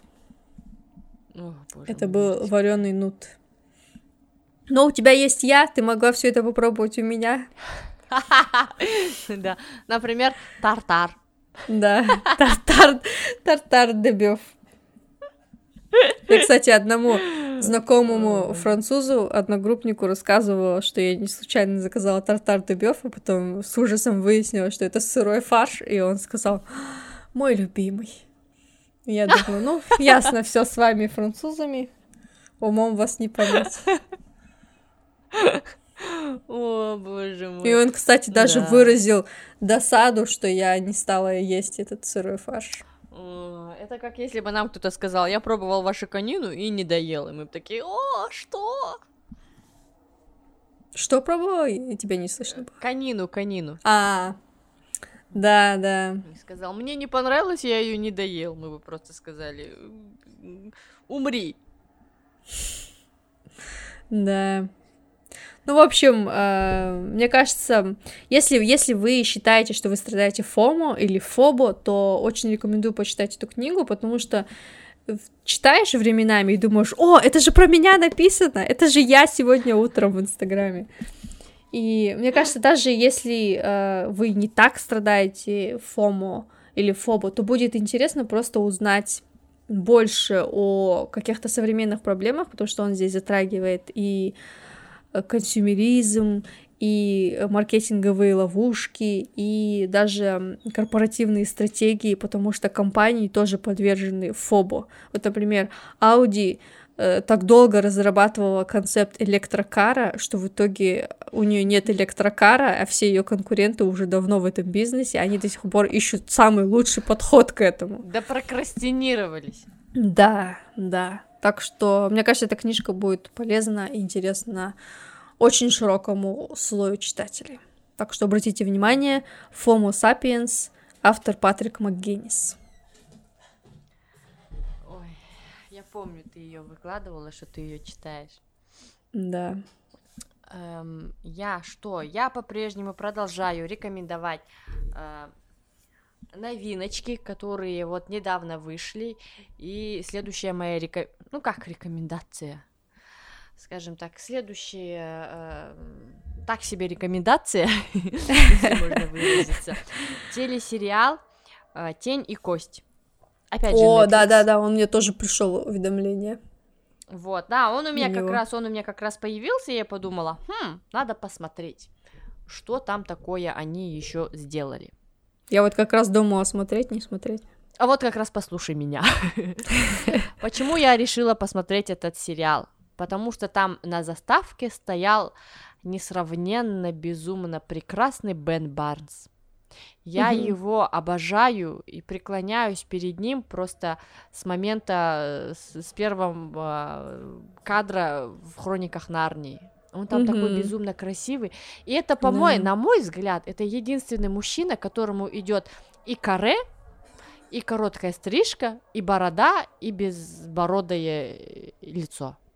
Уже mm-hmm. настолько он вот красивый, прекрасный э, мужчина, и я не удивлена, что именно его в свое время выбрали для роли Дариана Грея. Да. Что, по книге Дариан Грей просто ну божественно прекрасен, и Бен Барс, на мой взгляд, он реально божественно прекрасен. И в какой-то момент у меня была прям одержимость, я смотрела все фильмы с его участием. Ну, конечно, я не скажу, что у него прям все фильмы гениальные, но есть такие, которые проходные фильмы, но в целом, не знаю, я, может быть, просто смотрю чисто на его лицо, на то, как он улыбается, смеется, и мне больше ничего не надо. Сюжет остается по боку. Я визуал. Итак, в общем, почему вот э, краткое вам обоснование, почему я начала смотреть этот сериал, и, собственно, почему я его и потом и продолжила. Э, к моему великому сожалению, Бен Барнс появляется не во всех сериях. Первые полторы серии, по-моему, там вообще не было, им там даже и не пахло. Он появился где-то там э, в середине второй серии, безумно красивый, в таком, в таком красивом костюме, такой весь уложенный, бороденочка у него такая. В общем, подожди, сюжет, сюжет, это я увлеклась. Э, сюжет э, какой-то апокалиптический мир, ну, естественно, какой-то там mm-hmm. фантастический, не, не, не, не наш реальный, эм, о, каком-то мире, фантастическом мире, в котором Э, люди разделены, идет постоянная война, и э, идет, mm-hmm. скажем так, разделение э, людей обычных и людей, наделенных какими-то э, силами, которые имеют mm-hmm. способности к магии. Э, я так понимаю, насколько я вот прочитала и загуглила, э, сериал основан на романах писательницы «Тень и кость», и э, он вот немножко какой-то там, скажем так, видимо, о каком-то действие происходит в какой-то Восточной Европе, потому что магов там называют Гришами. То есть они там э, говорят, ты, ты Гриш, Гриша. И они говорят, ну это же Гриши пришли. Я сначала думала, что за Гриши? А, а потом смотрю, да, что да, да. Гриши это, скажем так, э, их определение, определение людей с магическими способностями, их называют гришами. И, к слову, их недолюбливают. Uh, их недолюбливают, к ним вот идет противостояние людей без магических способностей и людей с магическими способностями. В принципе, это понятно, потому что, ну, так всегда бывает. Люди недолюбливают тех, кто отличается от них. Соответственно, Гриши mm-hmm. от них отличаются, у них есть какие-то способности. И обычные люди, которые ими не обладают, они их, естественно, недолюбливают, потому что они их опасаются. Uh-huh. Вот. И э, Гриши, э, скажем так, на каком-то там, в какой-то определенный возраст, пока они вот дети, 10-11 лет, всех этих Гришей отбирают, проводят тестирование, они там тестирование, это вот тебе руку отрезают, руку разрезают, и вот какая угу. из нее сила выйдет, таким Гришей ты и будешь. Там есть инферны, это которые огнем повелевают, потом есть шторм, шторм, господи, ну, короче, которые за ветер отвечают, а потом есть, эм, так, есть э, хард сердцебиты, это которые э, контролируют твое вот сердце, они вот могут слушать твое uh-huh. сердце и могут по нему определить, там, ты врешь, не врешь, вот, в общем, по, по твоему сердцу, они тебя касаются и могут там тебя успокоить или наоборот разогнать твою кровь и заставить тебя там эм, нервничать, да, никак не нервничать, не знаю, там, uh-huh. заставить твое сердце биться сильнее, чтобы ты вот, там, я не знаю, умер от, от шока какого-то. Ну и, в общем, там у всех разные силы. Эм, и э, э, проблема в том, почему они находятся в состоянии войны, потому что много тысяч лет назад, много веков назад, mm-hmm. э, некий могущественный Гриш, Гриша, Гриш, э, он создал э, тенистый каньон, каньон, который разделяет этот весь мир, он находится вот прям посередине, и чтобы им добраться с одной точки, с одной локации на другую, им необходимо пересечь этот э, каньон. Э, либо пойти в обход, но если ты идешь в обход, тебе надо проходить через территорию вот фьордов, с которыми, ну вот, люди находятся в контрах, и mm-hmm. это опасно через проходить через их территорию.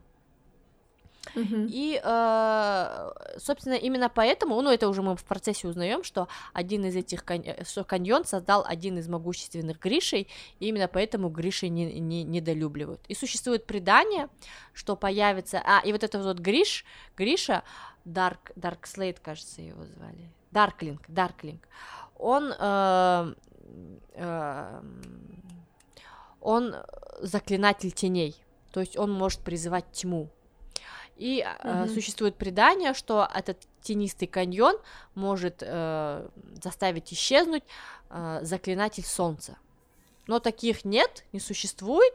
В смысле, есть предание, что когда-то он там появится, но мы не знаем, когда появится, как появится и вообще что происходит. И мы не знаем вообще, существует ли это, или это просто, ну, какая-то там легенда. Вот, собственно, вот это все это вот завязка, каньон, маги, люди, противостояние и этот проклятый каньон, который там через него пройти, это вот э, редко кто может через него пройти, нужно уметь через него проходить, потому что он наполнен какими-то существами, вольками, волькрами или вольками, как же? Ну, в общем, Волька? эти волькры, кажется, волькры были угу. а, которые там существа, которые терзают тебя, и там, если ты нужен какой-то особенный свет магический, если только сквозь этот, благодаря этому свету ты можешь пройти, и этот свет как бы не замечают а, вот эти существа, а если ты зажжешь обычный свет, то а, он привлечет их, и они растерзают весь корабль. Вот, в общем, mm-hmm. завязка такая. И, естественно, главная героиня, главные герои, мальчик, девочка. А, мы не понимаем, в каких они отношениях, то есть, как бы у них, как бы они э, то ли у них дружба, то ли какая-то вот зарождающаяся любовь, непонятно.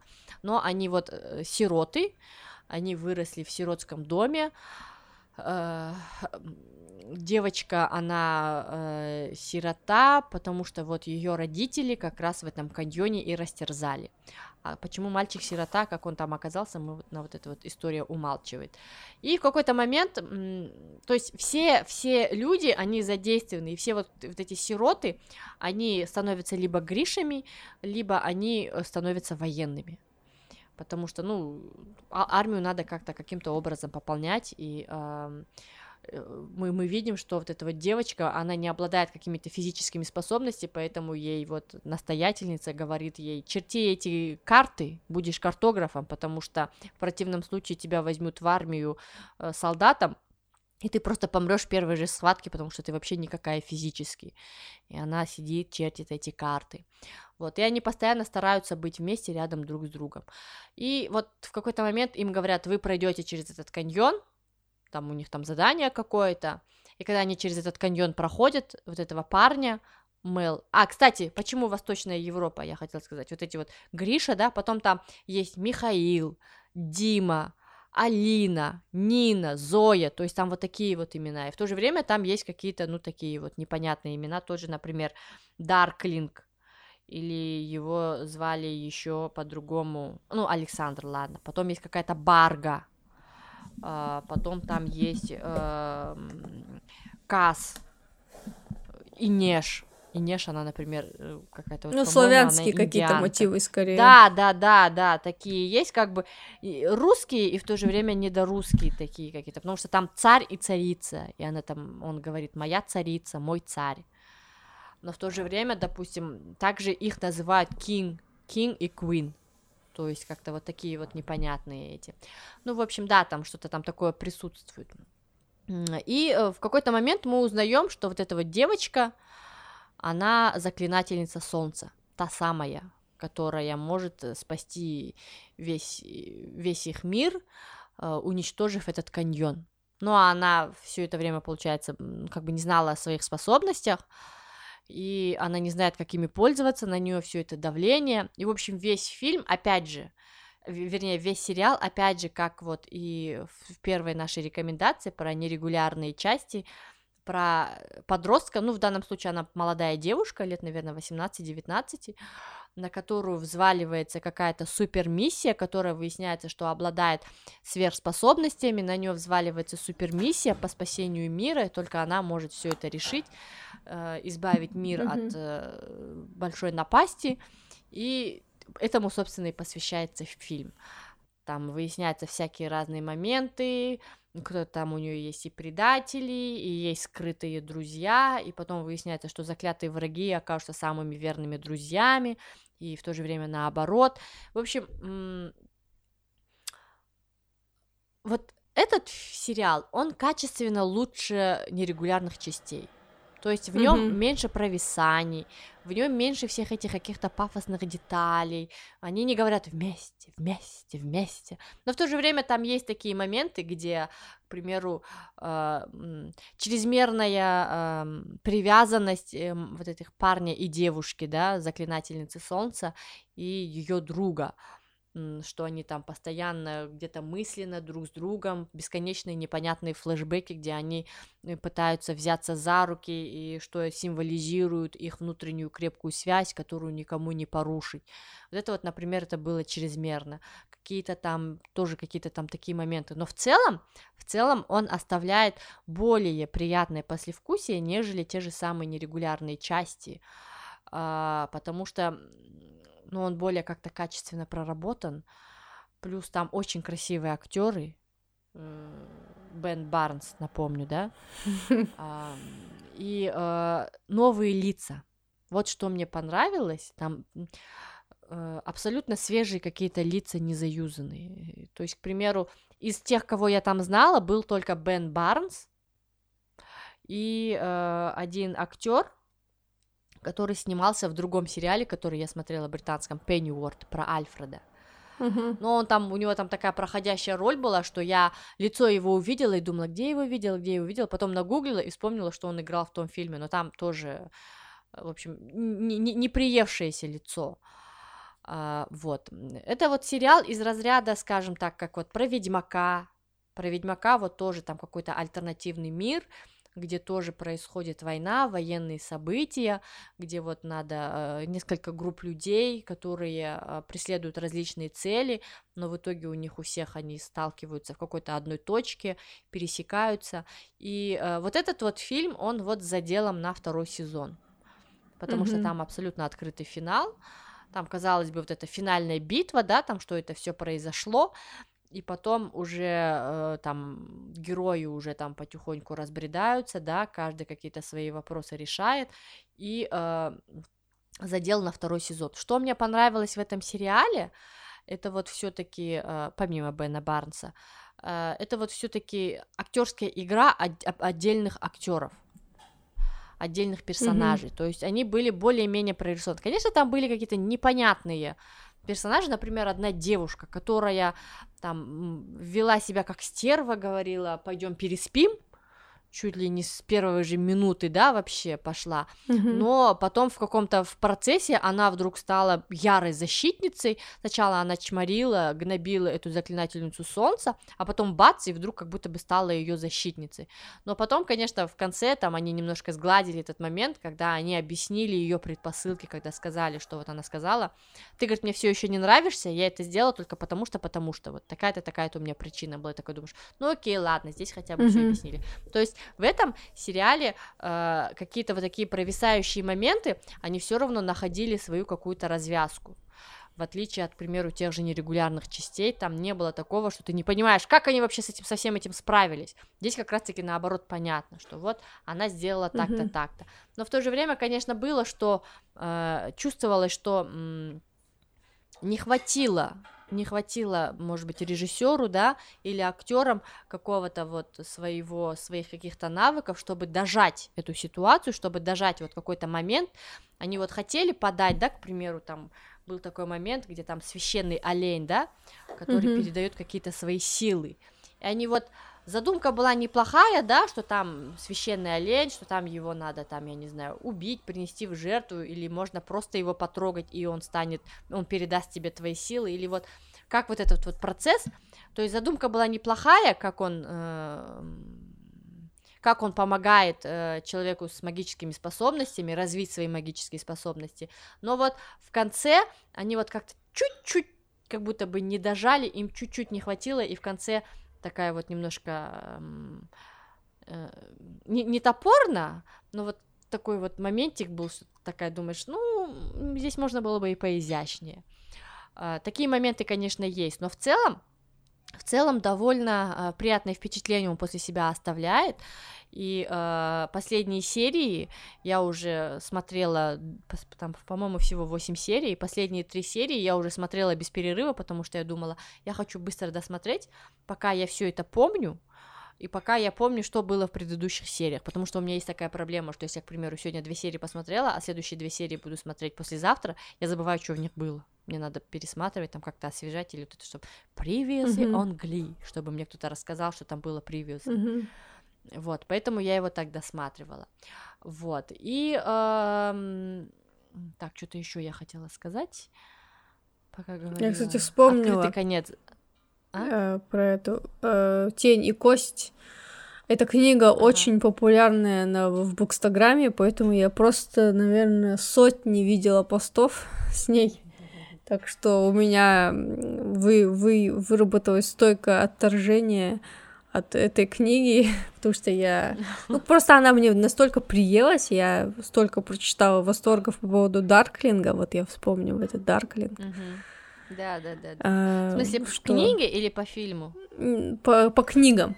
Получается, я видела mm-hmm. кучу отзывов э, людей, ну и как бы я не, не читала книгу, поэтому для меня отзывы мало о чем говорили, но я, у меня просто в голове отложилось, э, отложились восторги. Ну, судя по отзывам, я поняла, что эта книга, наверное, не для меня. да, но что... она вот, знаешь, она вот, мне она почему-то чем-то напомнила Ведьмака потому что я когда его досмотрела, mm-hmm. когда я досмотрела Ведьмака, у меня какое-то время прям вот перед глазами все эти картинки были, да, проступали, все, что там происходило, события в этом мире, плюс еще то вот mm-hmm. те отрывки из книг, которых я читала, которые я читала, вот это вот все у меня как-то вот так вот, я продолжала думать, анализировать, что происходит mm-hmm. там, и примерно то же самое, но гораздо меньших масштабах у меня было после просмотра этого сериала. То есть mm-hmm. у меня в конце осталась какая-то заинтересованность, мне захотелось узнать, чем в итоге закончится. Я, конечно, понимала, что э, добро в итоге победит, может быть, не до конца, но тем не менее, там эффект будет, но э, все же э, конец был ожидаемый для меня, но тем не менее мне понравилось, как они все это сделали.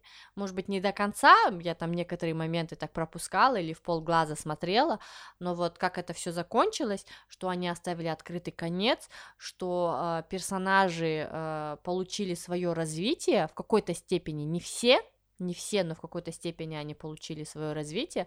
Правда, мне вот главная героиня немножко она немножко, ну, блин, не, по... не то, что не понравилась, я просто на нее смотрела и думала, в каких-то моментах она меня раздражала, потому что я не понимала, э, я не понимала причин ее поступков в какой-то момент, когда она там решила м- измениться и принять свою сущность, я не поняла, что послужило для нее толчком. Может быть, я как-то в полглаза смотрела этот момент, может быть, они действительно, может, это было слишком тонко для меня сделано, но я вот этот момент не поняла, из-за этого у меня осталось какое-то вот недовольство. Mm-hmm. А так, в целом, в целом, э, опять же скажу, что не стоит ожидать чего-то сверхъестественного от этого сериала, чего-то из разряда Игры престолов я не знаю, чтобы там было. Ну все, если это не из разряда Игры престолов, я не буду смотреть. Можно подумать, ты смотришь только то, что из разряда Игры престолов. Но э, да, да. там я смотрю да? только... Ну, как бы это не обязательно происходит в средних веках, но я недавно нашла классный сериал, который очень напоминает мне Игру престолов, но он происходит в, в корпоративной Америке.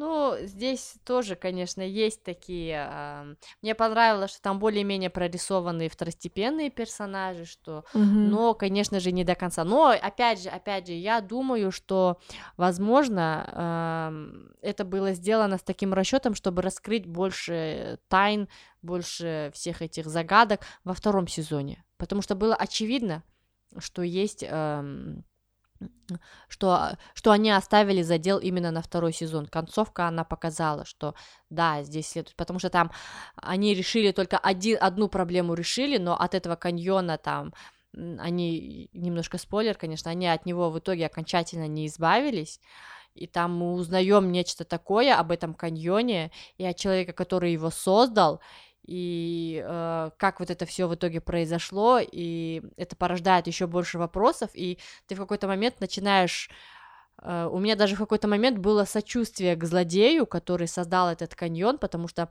в одной из серий показали, каким он был до, вообще как этот каньон появился, и я как бы подумала, блин, я его понимаю, если бы со мной такое произошло, я бы, наверное, тоже там просто пошла и пошла и порешала всех подряд, и если бы у меня были силы, я бы создала тоже, может быть, не каньон, но что-то на вроде того, если бы у меня были такие возможности, потому что ты понимаешь, что mm-hmm. эм, не все злодеи, злодеи изначально, да, что-то в их жизни всегда произошло какое-то событие, которое вот поворотное, которое повернуло их на сторону зла. И вот мы узнаем, какое mm-hmm. событие произошло в жизни человека, который создал этот черный каньон. И когда мы видим, что потом происходит с этим каньоном, мы понимаем, что у него есть какая-то своя жизнь, и он, может быть, есть у него какое-то свое сознание, и что э, борьба с ним, она будет не такой вот, как изначально представлялось, когда выяснилось, что у них появился заклинатель солнца. И опять же, судьба заклинателя солнца, этой девушки, она в конце тоже не совсем понятна. То есть как бы все знают, все знают ее как э, мессию, она там чуть ли не какая-то святая, ей поклоняются, но тем не менее, после того, что она сделала, ты понимаешь, что ее судьба под вопросом, и что ей придется скрываться для того, чтобы выживать, и что ей надо будет что-то что-то что-то менять в этой жизни для того, чтобы она потом могла нормально жить, потому что она не может жить своей прежней жизнью до того, как она узнала, что она заклинатель солнца, и в то же время она не может жить той жизнью, а, как вот как заклинатель солнца, если она вот будет всем говорить, я заклинатель, то есть ей надо что-то менять в своей жизни, и ты понимаешь, что вот как раз конец, когда вся эта ситуация завершилась, и им надо жить, то есть это вот мне понравилось, что это вот не так вот, как, допустим, бывает, да, в супергеройских фильмах или, в принципе, в любых фильмах, произошла финальная битва, злодей повержен, и все, и ты не знаешь, как идет жизнь дальше. А mm-hmm. это же как раз самое важное, как эпилог, они восстанавливают. Да, что-то вроде эпилога. Да, да, да, да, да. То есть не такой эпилог, как был в Лиге справедливости, да, с этим Джокером, а вот такой эпилог, который тебе разъясняет, что э, да, конечно, злодей повержен, но жизнь не заканчивается, жизнь продолжается, и то, что э, мы избавились от одного злодея, не означает, что все проблемы решились.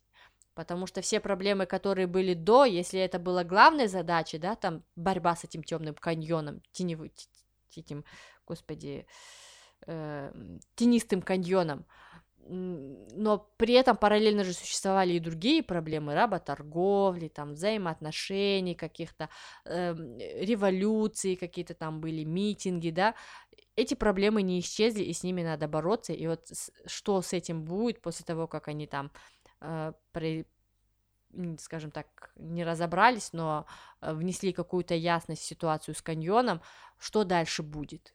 И не знаю, я подумала, может быть, имеет смысл немножко начать читать эту книгу, чтобы примерно понимать, о чем все-таки было в этом сериале, либо стоит дождаться второго сезона, но, в общем, моя такая рецензия. Конечно же, на Оскар он не тянет, и на какие-то другие премии, но а, тем не менее он заслуживает, наверное, внимания и э, того, чтобы посвятить ему пару вечеров. Опять же, можно смотреть тоже на фоне, и э, если вы, скажем так, если вы любитель таких каких-то, ну, псевдо-средневековых фильмов, да, где там про альтернативные миры, то можно его посмотреть. Вот. Кстати, вы говорили про чем навеяны все эти Гриши и Михаилы, и я вот погуглила, автор говорит, что она вдохновлялась историей Российской империи. И она называет этот жанр а... книги, жанр этих книг «Царь-панк». Вот. Царь-панк? Она... А, да, царь-панк. Слушай, да, тогда, тогда прикольно, потому что там у них и форма такая, я вот забыла, у них форма вот как была в царские времена, вот эти вот шапки mm-hmm. такие, да, какие-то меховые, вот это вот mm-hmm. стоячие воротники, какие-то вот эти тужурки, прям вот видно было, прям вот с момента, с первого момента, когда я услышала это слово Гриши, я подумала, э, прикольно, но оно вот, да, вот прям реально восточноевропейское. Да, вот она такую эстетику специально имена. создавала. Я вот хотела сказать, что таков наш обзор новинок, очень субъективный и рандомный. как и наши интересы. Тут и сериалы про сверхъестественных подростков в Лондоне, и фильм про старика с деменцией, и э, книга о том, что мы не можем заказать, э, не можем выбрать фильм там или заказать что-то из меню. Но мне кажется, из-за того, что у нас такой разнообразный выбор, то у вас будет больше вариантов найти что-то, что подойдет именно вам. Да, да как думаешь, э, Гульнас? Мы, наверное, да, вот, мы, наверное, будем, ну, почаще практиковать, практиковать такое, смотреть такие новинки из того, что можно посмотреть, почитать, э, потому что постоянно что-то новое появляется, и э, есть необходимость все это отсматривать, вот. И говоря вот о наших субъективных этих, я напомню, что мы изначально говорили, что мы не претендуем на лавры кинокритиков, мы выступаем как обычные зрители, обычные читатели, а, которые не специалисты, но тем не менее а, такие же потребители контента и имеют свое собственное мнение на потребляемый контент. Вот. Э, на этом, наверное, мы будем с вами прощаться. Напомним, что у нас есть электронная почта властелин страниц собачка gmail.com. У нас есть Инстаграм властелин страниц, куда вы можете писать свои комментарии, сообщения, пожелания, э, вот все, что вы хотите нам до нас донести. Послушать нас можно, как всегда, на Apple и Google подкастах, на Яндекс Музыке или на Подбине. Да, не забывайте оставлять отзывы э, в Apple подкастах. Все, всем пока. Пока. thank you